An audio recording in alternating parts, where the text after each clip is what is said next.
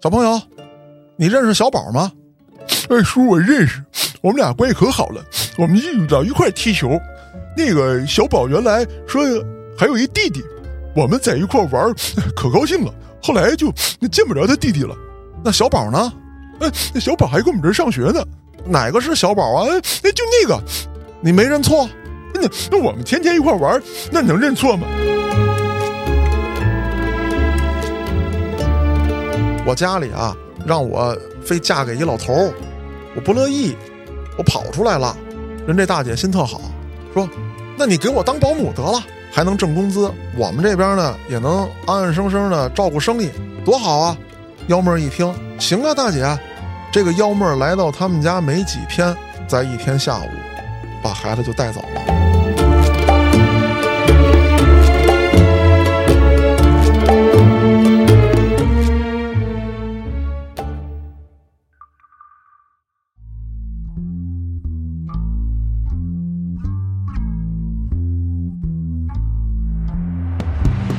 大家收听后端案内人。如果您有比较离奇的案件，愿意和我们分享，可以在微信公众号中搜索“后端组”，里面有小编的联系方式，您可以投稿给小编，也可以通过小编加入我们的微信群。欢迎您到群内与我们聊天互动。我是主播嘉哥，小黑黑黑老师。嗯，你看咱们做案内人也有几年了，嗯，什么样的案子我都讲过，凶残的、变态杀人狂的、黑社会的、悍匪的，捋这些案子的时候啊，我从来没有紧张或者害怕过。但今天要讲的这期节目，在捋案情的时候啊，我是越捋越害怕。为什么呢？因为这期要讲的呀是拐卖妇女儿童的，尤其是儿童。我一边捋案子，一边就有代入。那在正式讲案子之前呢，我想提一嘴：根据央视新闻客户端的报道，《失孤》这部电影的原型啊，里面这个犯罪分子。二零二三年的十二月二十七日，在山东聊城进行了宣判，一人死缓，一人无期。那对于这部电影呢和这里面的背后的故事啊，在这儿我不做过多的讲述，大家可以去网上看啊，也可以去看电影。那我想说的是什么呢？对于这样的案件，可以说，一个是防不胜防，再有一个，他让当父母的人心里面啊太难受了。无法形容的那种感觉，是这看过电影的都能体会到啊，因为好些人还没孩子嘛。对，但是看那电影能深刻的感受到这个失去自己孩子的那种，哎呦，那个都不能叫难受了，就是生不如死，绝望，绝望。咱先讲第一个案子，这个案子的破获啊，多亏了咱石景山公安分局了。哦，咱们把视线。走过山海关，来到吉林。一九八九年的六月一号，儿童节这天，老张带着自己的孙子到吉林市逛庙会。这孩子四岁多，长得是胖胖乎乎、虎头虎脑，在这大集之上啊，看什么都好玩。一会儿呢，想玩玩这玩具，买一个；一会儿呢，哎，想吃这好吃的，买一个。这个老张头啊，也没太在意。没有一直拉着孩子，就是孩子，你跟着我走吧，啊，一会儿又掏钱交钱，一会儿又这个拎东西买菜，手也腾不出来。走着走着，再一回头，孩子看不见了，这可给老张头急坏了，挨着摊问：“哎，你看见我那小孙子了吗？长这么高，胖乎乎的，穿啥啥啥？没瞅见呢？不刚才搁我这儿还吃甜瓜呢吗？这会儿人呢？我就说找不见了吗？在市场里开始找。”找了一个来点儿没找着，找到这市场管理的戴红箍那个，哎，我孩子丢了。东北人也是热情，那孩子丢了赶紧找啊！我这边我先找人给你报警去，然后这个发动这商户，赶紧都看看这孩子跑哪去了，丢不了，你放心，丢不了啊。没准跟谁家看见那好玩的，跟那玩着呢，那谁家好吃的吃着呢，你放心，到他这摊位，他肯定给你看好了，你别着忙。大家确实都很热心，也在安慰老张头。可是安慰不能解决问题。等市场散去，这孩子还是没找着。市场人开放有点儿的吗？嗯，到点儿人商户就收摊走了。回到家，没脸见自己儿子儿媳妇儿，难受啊！孩子让我给带丢了，那你再难受，你也得面对这现实啊。下一步就是赶紧找孩子吧。全村出动，汽车站、火车站、各地的派出所，甚至说一些公园什么的，都问公交车站守着，人多力量大嘛。两天之后，孩子还是没找到，登报纸、贴寻人启事、电视台报道，帮着找孩子。当时啊，轰动一时，甚至惊动了全国妇联。各地的妇联都开始帮着找孩子，在各地电台、电视台登寻人启事。一时之间，小张的丢失惊动了全国。而对于这个家庭来说，老张头一病不起，随后呢，撒手人寰。老太太也自责，照顾老头也熬干了自己。老太太卧床了，媳妇儿把身子哭坏了，眼睛都快哭瞎了。这一家子找孩子的任务，就落在了孩子父亲身上，班儿也不上了，地也不种了，全国各地找孩子。到了来年，也就是九零年的二月份下旬，市县啊，咱们从吉林回到北京，回到石景山，有这么一个警员同志，咱们石景山分局的，姓仇，啊，咱叫他小仇。二月下旬呢，这北京的天气啊，一点不见回暖的迹象。这一天呢，小仇歇班，来到了古城农贸市场，买买菜，买买肉。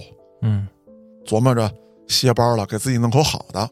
走着走着，就听这个商贩们之间聊天啊，说：“哎呦，你听说了吗？古城大院那边有人拐孩子啊啊！还有这事儿呢？哎，那那个过来过来，别别别玩去了。”别玩去，回来回来回来，回我摊这儿来，看着不许动啊！拐孩子给你拐走喽！啊，那个也，哎呦呦，小心点啊！这最最你可别出去，太危险了。这小仇就听见了，可是说这事儿是真是假呀？啊，他作为警察，他没听说。对呀，没有人报失踪人口。嗯，他当时就反应过来了，传闻有人拐孩子。但又没有人报失踪人口，那就有可能是卖小孩跑咱这儿卖来。他也把这信息回去之后立刻给领导汇报，他就说：“我有这个猜测，但心里也有疑问，就是怎么到咱这儿卖孩子呢？这个公安部通报的一些咱们学习的文件当中，都是卖到偏僻地区嘛？对呀，不好找啊。对呀，一般从大城市拐，然后。”卖，这个我也是听老百姓聊闲天听见的，可是吧，我觉得咱还是得查一下，无风不起浪。咱是警察，就算白查了呢，那不也是本职工作之一吗？嗯，领导也非常认可，说这个信息啊很重要。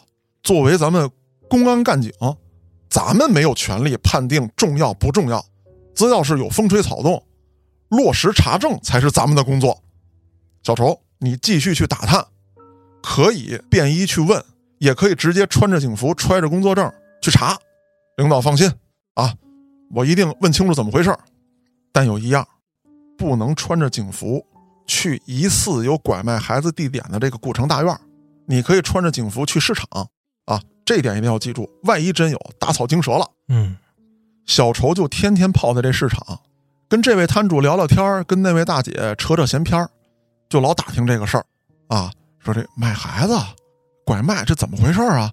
这您可得给家宝贝儿看好了啊！你们这卖菜的也挺不容易的，离不开摊位。这孩子我看就市场满处串悠，有的还跑大街上去。哎呦，可不是嘛！我跟你说啊，小伙子，就我听说啊，就在前不久，就古城大院里面，有人花两千块钱从一个女人手里买了一四岁小男孩啊。有这事儿，我听说的。但是，哎，那谁，卖肉那个，卖肉那个，他他他他认识那个买家，他认识买孩子那家。你不行，你问问他去。小仇也有办法，到了肉铺，老板啊，我们食堂要买点东西啊。哦，呃，您能不能给送？能啊，要多少？呃，给我来半扇猪，啊，然后呢，这个其他的什么。呃，蹄子呀、头啊什么的，你看着弄，啊，给我们送回去。好嘞，这一看大买卖啊，一边装车一边就跟他聊天啊，说这个我我听说这哪哪哪的有这个买孩子的，我好心啊，您别多想，就是您给我们送货去，您家孩子谁看着谁怎么着的，这这这这这注意安全啊！你放心啊，我们家孩子我都恨不得拿铁钩子给他挂上。你说那个我知道，那在哪哪哪啊，姓高，老高他们家买一孩子，卖孩子那女的我认识，我见过，跟她聊过天哦，别出去传去啊，别出去传去。说嗨，咱们聊闲天嘛，对吧？那个给您送哪儿去啊？啊，那个这么着，呃，您这是怎么送？我平板车呀，您把货搁平板车上，我骑自行车带着您走，带到分局了。呃，这个没事儿，送货嘛，分局不吃饭呀，啊，那就送送送送过去吧，送到食堂，啊，穿警服的同志过来，倒上水，递上烟，聊聊吧。我们问你点事儿啊，啊，那个老高家买孩子是什么个情况啊？你放心，你没参与这个案件，你没事儿。但是啊，你也是为人父母，可不要为犯罪分子包庇。你想想，如果是你家孩子丢了，你急不急？你恨不恨？卖肉这老板深吸一口烟，恨。我跟你们说吧，这事儿啊是这么回事儿。古城后街四十一号，有这么家做买卖的河南夫妇，丈夫呢姓宋，妻子呢姓王。这个姓王的跟买孩子这个老高他们家呀接触过，而且还经常的问一些这个我们这个外来的打工的什么做小买卖的这些人，说老家有没有不孕不育的，或者说生了好几个女孩想要男孩的啊？他说他这个。知道哪儿哪儿哪儿有那个超生的，啊，不敢养的，给你们送过来。这个人家不要钱，你就好好对人家孩子就行。我呢，从中赚点钱，我给你们倒腾这个。警察得到这个重要信息之后，也是惊出了一身冷汗啊！在咱们首都北京，眼皮子底下，你倒腾孩子啊！小仇跟领导汇报了这些事儿之后，领导那是拍案而起啊！嚣张至极，罪不可赦。但是同志们，不要被愤怒冲昏头脑。这个事儿咱们必须一锅端。如果真如肉铺老板所说，他应该作案不止一起。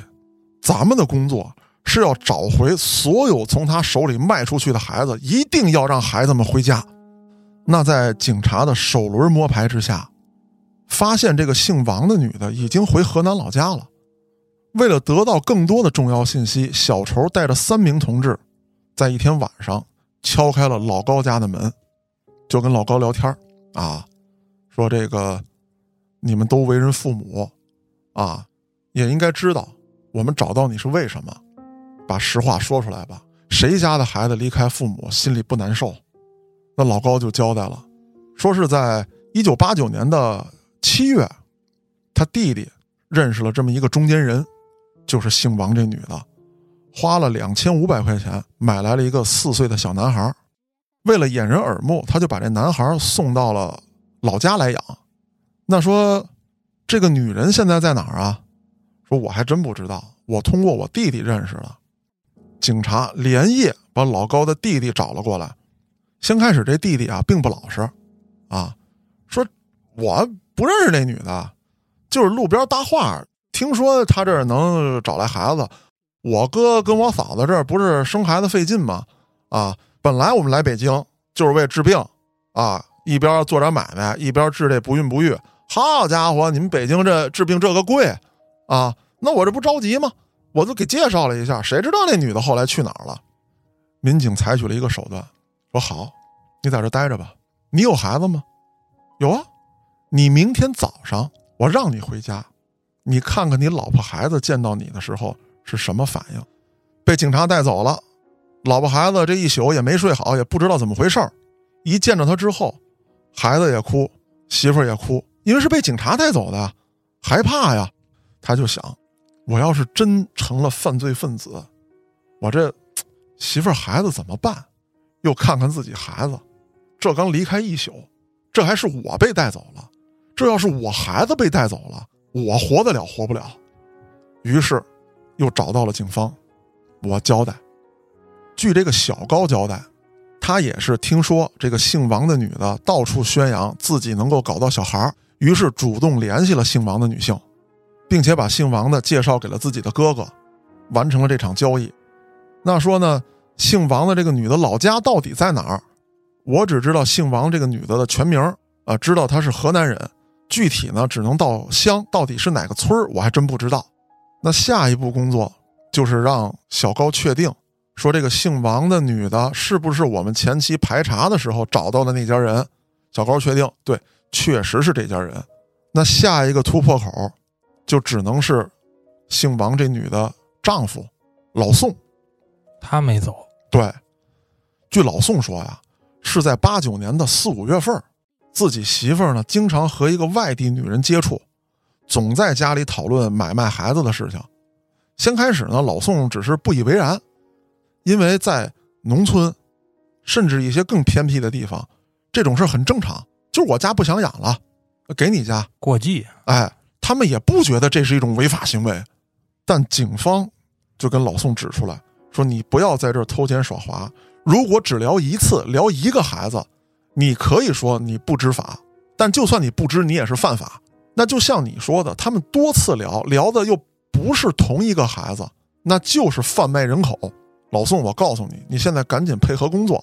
如果你没参与，你就把你知道的都说出来；如果你参与了，你想想你要负什么样的法律责任。你要是不知道，我们给你讲讲。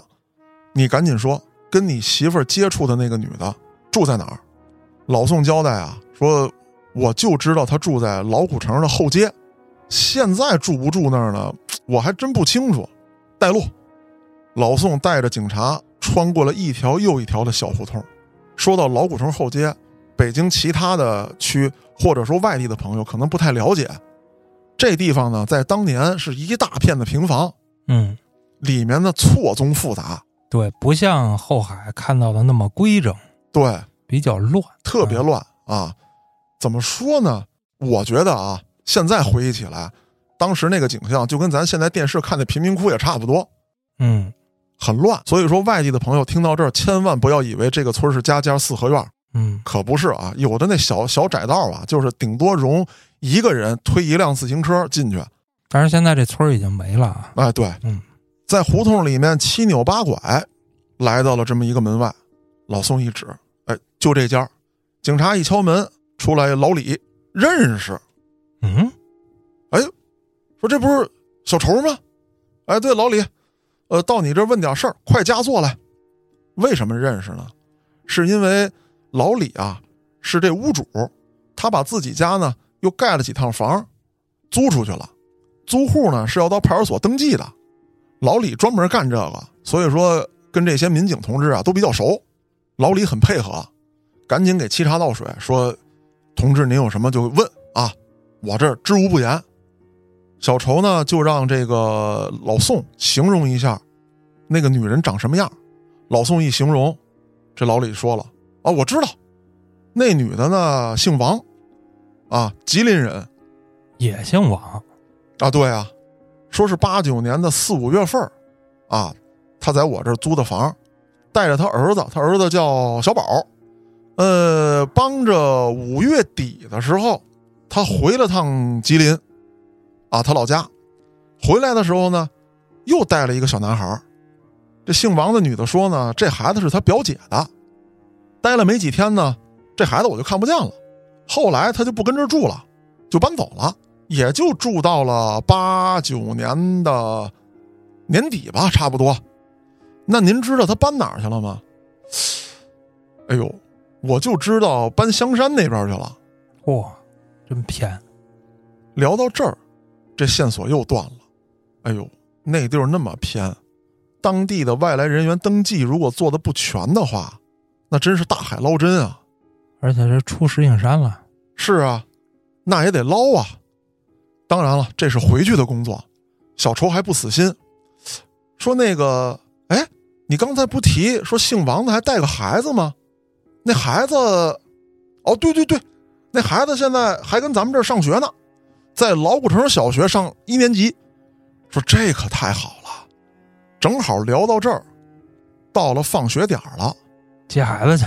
哎，为了不打草惊蛇，小丑想到了一个办法，穿着警服，放学点儿到学校门口，看着一小孩儿，哎，小朋友，你认识小宝吗？哎，叔，我认识，我们俩关系可好了，我们一到一块踢球。那个小宝原来说还有一弟弟，我们在一块玩可高兴了，后来就见不着他弟弟了。那小宝呢？哎，那小宝还跟我们这儿上学呢。哦，那哪个是小宝啊？哎，哎，就那个，你没认错？那那我们天天一块玩儿，那能认错吗？就听这口气，有可能认错。嗨，警察一听，妥了，先联系校方。第二天了啊，先联系校方，找老师说我们要见见小宝，说小宝的母亲啊，可能涉及到了一些案件，但具体情况呢不太方便跟校方透露，希望你们这边配合。学校一看，警方正式通知了，那没得说呀、给小宝叫来吧。三名警察面对着小宝，小宝一上来还有点害怕。好家伙，三个警察这找我这干嘛呀？说小宝啊，那个听你们同学说，你家是不是还有个弟弟呀？没有。小朋友可不要说瞎话啊！老师跟那边也说了，欺骗警察叔叔，你就当不了少先队员了。呃呃，我哇，哭了。幸好啊，老师在场。这民警当中呢，还有位女同志，就掏点糖啊，擦擦眼泪啊，拿点小玩意儿啊，就跟他说：“说孩子，你别怕，你一个小朋友，知道什么就跟我们说什么，犯了错误也可以原谅。何况你一个小朋友能犯什么错误啊？对吧？我们啊就想了解点情况。”这孩子就说了：“说其实这小男孩啊，我之前没见过。”呃，就是妈妈突然从老家带回来的，说是我表弟，平时呢让我带着弟弟玩，好好照顾他。弟弟也不上学，我每天放学啊最高兴的事儿就是回家跟弟弟玩。可是还没跟弟弟玩够呢，弟弟就让妈妈送走了，说是回家了，回老家了。那你妈妈还带过别的孩子来家玩吗？带过，呃，年龄不一样。有小的刚会走路，有刚会说话的，都说是老家的亲戚，让我叫弟弟，让我叫妹妹，说带到北京玩来了，也是没多长时间就走了。妈妈还不让我跟别人说，说提起家里老来弟弟妹妹的事儿。警察听小宝说完，这冷汗都下来了。这看来真是不止一两件。对啊，说行了，小宝，你接着回去上课吧。这警方呢就跟老师聊，说这个晚上的时候，他是不是得接孩子来啊？老师说，还真不接。嗯，小宝自己坐公交车奔香山一年级啊。这警方就觉得他啊，假设真是人贩子，他对自己孩子也够放心的。那就跟着他放学回家呗。这时候老师就说了：“跟着小宝回家，你们可能也找不着他妈，为什么呢？说这姓王的呀，每天下午三点半要到西黄村小学的传达室呢招生，招生干嘛呢？教这个裁缝学习班啊。那会儿的这个兴趣班啊，我也是捋这个案子才发现，这什么都有，嗯啊，还教孩子裁缝呢。警方说那不要紧啊，那不更好办吗？对呀、直接西黄村呗。蹲他吧。”警方就来到了西黄村小学，一下就给这个姓王的女的蹲着了。审理姓王的这个过程也非常的简单，一来这女的就全撂了。她为什么这么坦然的交代了自己的犯罪经过？在她看来，她这事儿不大，啊，法盲啊！差不多。据她交代呢，一九八九年的六月一日。就是儿童节那天，他出现在了吉林市的大庙会上，看到了一个小男孩站在马路边上，身边没有其他人，在那看了一会儿，没有大人过来。小男孩显得也比较焦急，他就凑过去了，说：“我是你老姨呀，你不认识我了？哎呀，长得胖乎乎的，真可爱。”拿出个糖来，叫老姨，老姨，哎，真好。吃点什么呀？饿不饿呀？就带着孩子吃点这个，买点那个，走一走，逛一逛，就来到了火车站。说想不想跟我到北京玩去？想，走吧，买一堆好吃的，就这么轻轻松松的给骗到了北京。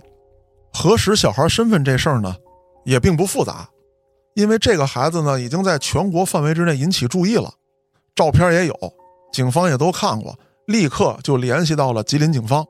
吉林警方又找到了老张家。一九九零年三月四日的晚上，小孩的爸爸带着孩子的母亲就来到了石景山公安分局。民警同志一看这两口子呀，心酸呐，因为丢孩子这段时间已经被折磨的没有人形了，妻子病病殃殃，可以说都气若游丝了，勉强着顶着一口气啊，为了见孩子。撑到了北京，而小孩他爸饶世界的找孩子，也已经累得不成人形了。本来又高又壮的东北大汉，如今是面容消瘦，身体佝偻，两只眼睛啊就是空洞洞的。见到孩子的那一刻，抱起来就失声痛哭啊！在这儿呢，我想插一句，就是这孩子不是被老高他们家送到河北农村了吗？警方到河北农村找孩子的时候啊，也是费了很大的周折。一个是买孩子这家肯定是不配合，嗯，再有村里也为老高他们家打掩护。那还有一幕呢，在资料当中有记载，老高他们家这老头老太太一直奢望着抱孙子，自己这儿子跟儿媳妇呢又好几年生不出来，这胖小子一到了老家，老两口是特别喜欢。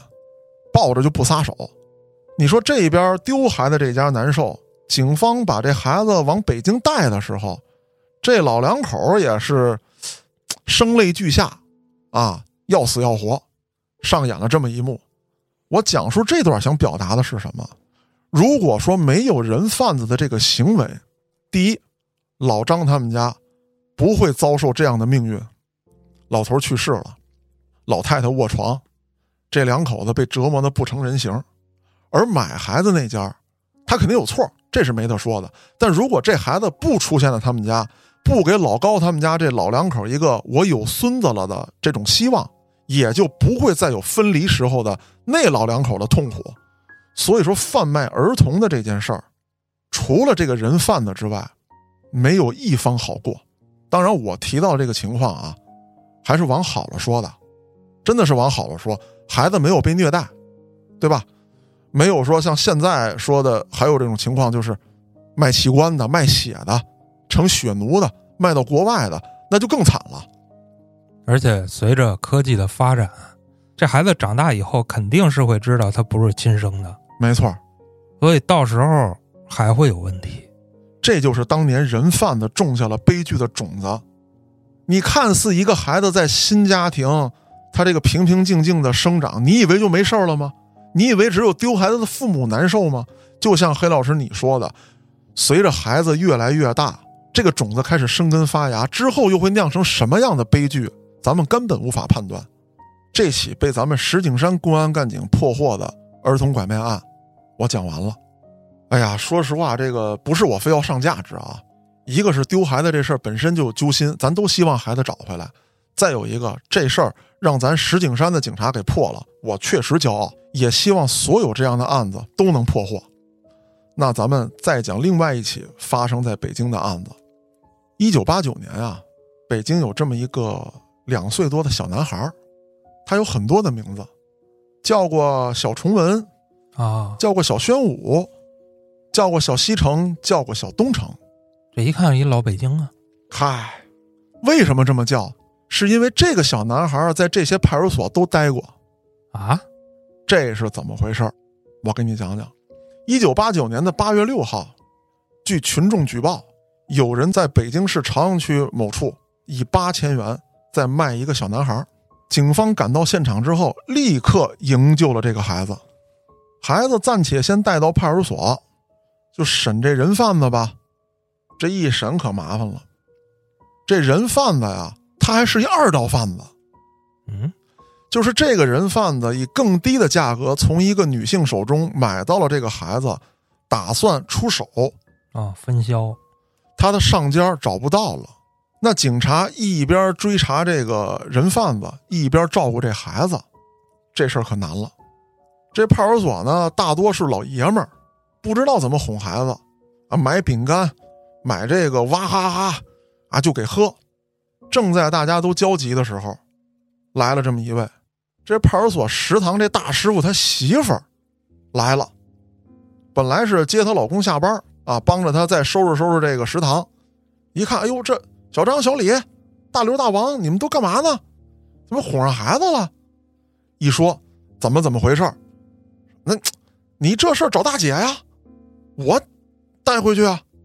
说大姐不是这个，不是说您带回去，这孩子呀，这这就得搁派出所。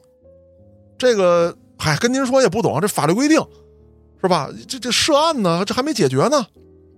说没事儿，那个我给食堂这个小库房改造改造，我就跟这带孩子，我又没工作，怕什么呢？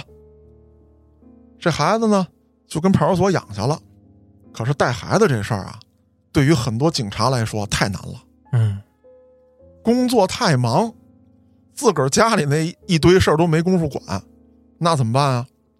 各地的派出所，甚至分局，都来支援了，轮流是吧？哎，咱轮着吧。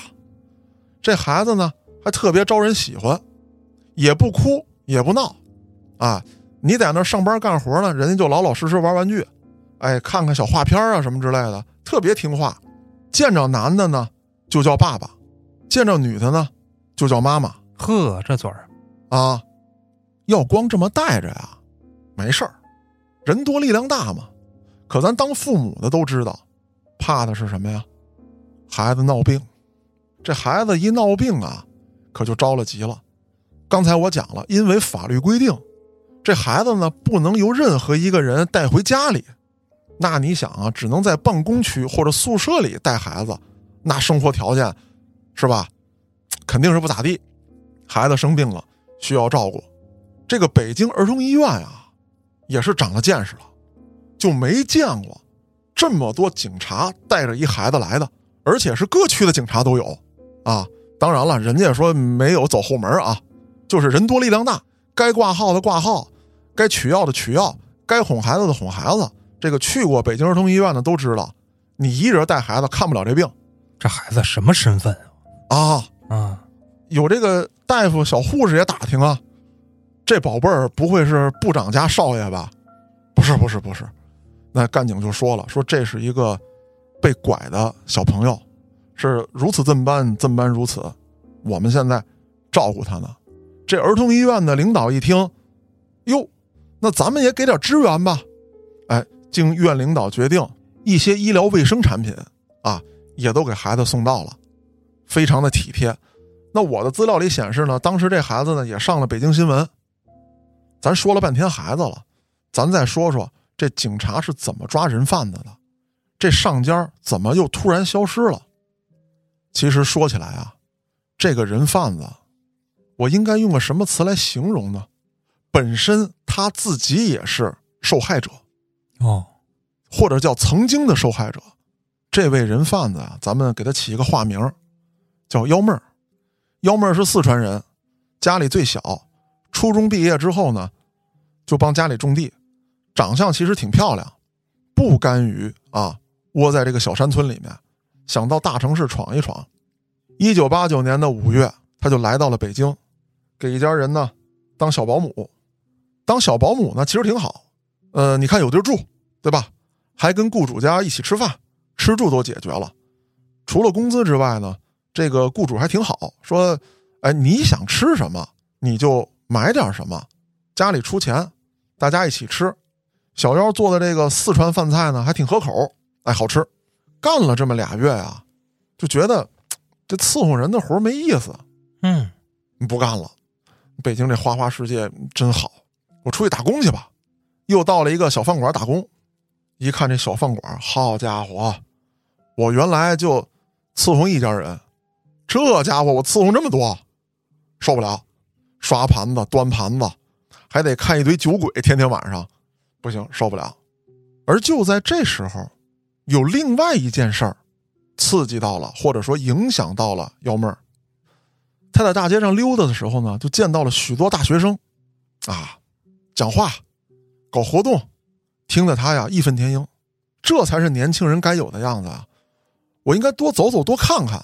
而就在这个机会上，他认识了另外两个年轻人，两个人跟他说：“说我们在这个河北啊，有工厂，都是工人，收入也不低，而且啊，你想工人地位多高啊，比伺候人强多了。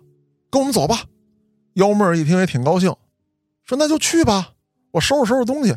你收拾什么呀？那边全发。”工厂有宿舍，嗯，有工作服、洗漱用品，还有食堂能打饭，你到那儿就就全都有了。说那行，咱走吧。结果没成想，这是俩人贩子，上了火车到了河北，其实只是一个中转站。这俩年轻人呢，找来了一个年岁稍微大点的，说这是我们经理，啊，你跟他这儿登个记，然后就带你去工厂了，跟这儿。简单的写了一下啊，我姓甚名谁，是什么什么怎么回事儿？哎，这经理掏出一个章来，哈，咔嚓盖上，拿着你的材料，上车跟我走吧。给他带到了一辆面包车上，这面包车呀，四周都刷上漆，玻璃上啊全是漆，看不见外边。杠杠悠悠，杠杠悠，开了好几个小时。一下车，这哪是工厂啊？一荒村儿。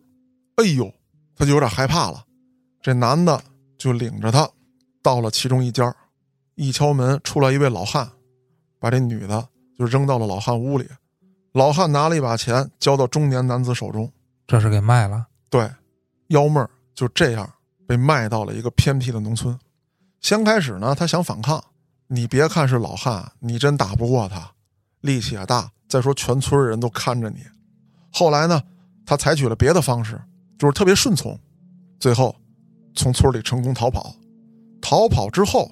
就到了火车站，想坐火车再回北京，他身上没钱啊，半道偷了辆车，自行车啊，把这车呢就卖给火车站的一个小卖部的老板，卖完之后拿这个钱买的火车票到的北京，而在火车站候车的时候，他遇到了一位北京大姐，这北京大姐她老公啊是退伍军人，俩人在北京呢开了一个小蔬菜批发点儿，很辛苦。这次这大姐来到当地啊，是想说直接来个类似于现在所谓这个农对超这种，啊，你当地农村直接给我送菜，我在北京卖，想上点特别新鲜的，甚至是反季节的蔬菜。当时这种东西啊，只是一个概念。黑老师，你还记不记得咱们小时候到了九几年的时候，那还得冬储大白菜呢，冬天就是萝卜、白菜，有点西红柿那都了不地了。我们家那会儿那白菜都是按车拉。对，然后往上搬，阳台上堆满了，堆满了，对啊，然后再弄两个大缸积点，积点酸菜，对，嗯，都是那样。所以说呢，当时反季节的呀，就最早出现的，其实就是西红柿。当然，我说的这个是我看见最早的，那不是说这个真的人家科学研究最早的是哪一个啊？不是这意思。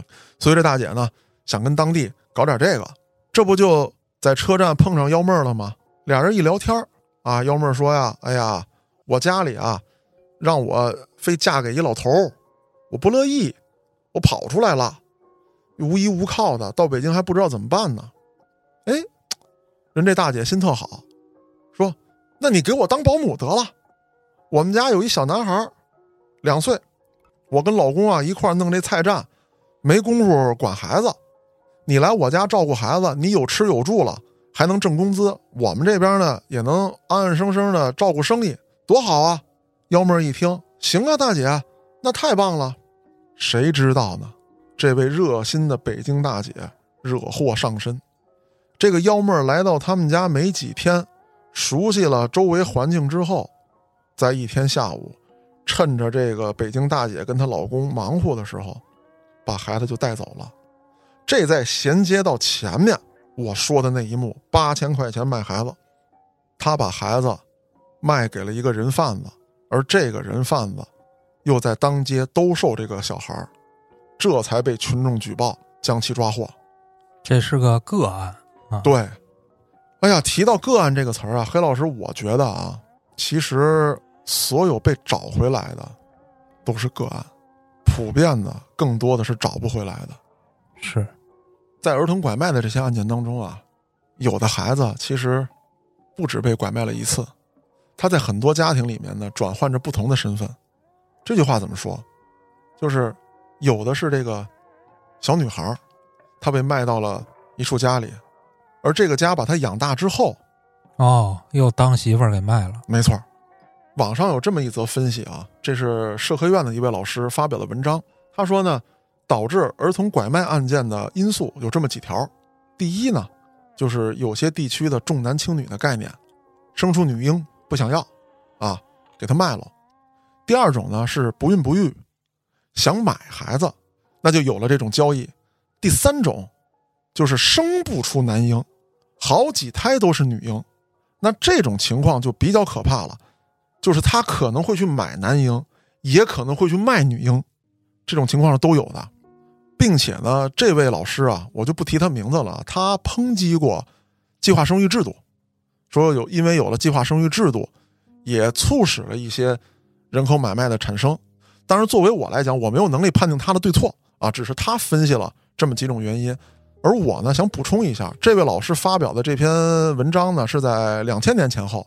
那随着时代发展，如今到了二四年了，咱们也看到了网上的很多情况，对于儿童的买卖，已经不仅仅是说我想要孩子，或者说我不想要某一种性别的孩子而产生的了，逼着当乞丐的，挺好的孩子给祸害了，买卖人体器官的，甚至有当性奴的。还有就是逼他们拍一些这个视频的，这种都有。有的孩子现在甚至很有可能被拐卖到其他国家的。这里面的原因，随着时代的发展，已经不是这位老师所阐述的了，并且呢，这位老师还写过文章呢，就是教大家怎么去小心啊，这个孩子被拐卖。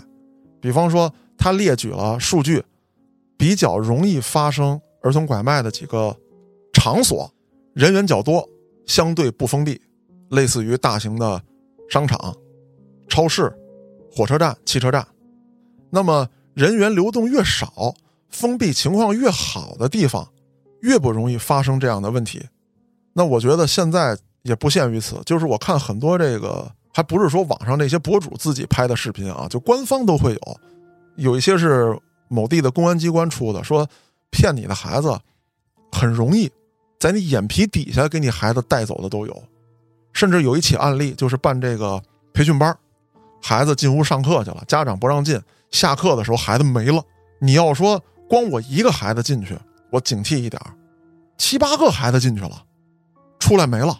那这种情况，有的是直接把七八个孩子全骗走，有的是什么？这七八个孩子里面很多孩子是他们曾经骗走的那些，在给你做障眼法。专门骗你这一个孩子，你觉得这么多呢？没事儿啊，就打的是你这种麻痹心理。那作为我来讲，我有时候比较害怕的是带孩子出去的时候上厕所。对，你是女孩嘛？对，她上厕所，我倒不怕，因为一般情况之下，这个厕所不会有两道门，它都是一道门，而且我会在外头一直和我闺女说话，以这种方式，包括带着电话手表进厕所之后，我俩就通话。再有就是我仔细观察一些什么，拎个大皮箱进去的，那保洁拿着大塑料袋垃圾桶出来的，啊，我肯定都要注意。只要我见到这种人进出，我都会跟我女儿再通一下话。我说没事吧？啊，挺好。怕的是我上厕所，也得叫着呗，也得叫着。但有一方面是什么呢？就是说不好听的，我女儿要是说在女厕所出现危险，我立马就冲进去。什么素质不素质的，去他大爷的！他妈孩子命最重要。如果是我这儿，孩子有什么问题，咱就说我不提裤子冲出来，人家就一把给抓走了，你没机会。所以说，还是去点大商场，对。这种有什么母婴室啊、家庭厕所呀，对。这种地方，你进去你可以不看呀，哎，但是好歹是个封闭空间，对对对，你们都在一块儿，对，所以这种事情呢，现在防不胜防。这也是我在讲今天这个节目之前说的。捋这个案子是越捋越害怕，并且捋完这个案子之后呢，我还在这个网站上面看到了这个，呃，叫“回家计划”，这是公安部发起的，他也列举了每年找到了多少的孩子，但同样的也有大量的孩子是找不到的。我跟挺爷也探讨过啊，我说这个人贩子就得判死刑，要不你这个犯罪成本太低了，而且他对社会对家庭造成的迫害那么大，为什么不判死刑？挺爷给出的答案是呢，说咱都知道犯罪分子要销赃，那作为人贩子来说，他拐走的孩子就可以说是他的赃，为了逃避警方的处罚，撕票啊，对。嗯，就是你处罚的越重，就越像贩毒的，对。就开始亡命了。对，嗯，再有就是重男轻女这事儿，以前咱都聊过。嗯。最近我还在网上看见了一个，怎么说呀？看完了吧，挺别扭。嗯就是一个男的拍短视频嘛，嗯，说他有十个儿女，嗯然后还说终于儿女双全什么的。你会看到最小的那个是男孩，九个姐姐。哎呀，看起来吧，好像挺好的一大家子人，嗯，但是目前这情况，你能给十个孩子怎么好的生活？对，就是从视频里看啊，肯定不是什么大户人家。嗯你要那那大户人家我不管了，是吧？什么对马斯克 你生一百个生两百个都挺好啊对造福人类，你啊都能好好教育。嗯但是他这情况显然不是。对，再有就是像这些不孕不育的，其实可以通过一些正规的手段，你去领养领养嗯啊。你要是说真达不到国家要求，那可能真的你不适合去培养一个孩子。对他其实国家条条框框规定了这么多东西，他不也是因为要让这件事儿有个门槛有条线吗？对，能让这孩子能健康生长的环境，对对对哎，才会允许你领养。对，否则你就别强求。我觉得，哎，嗯，大家对这种事儿呢，一定有你们不同的看法。我跟黑老师在这儿只是把这个节目啊这些案子给大家讲述一下。有什么想聊的，可以评论区留言，也可以留言给小编。我是主播嘉哥，咱们下个案子再见。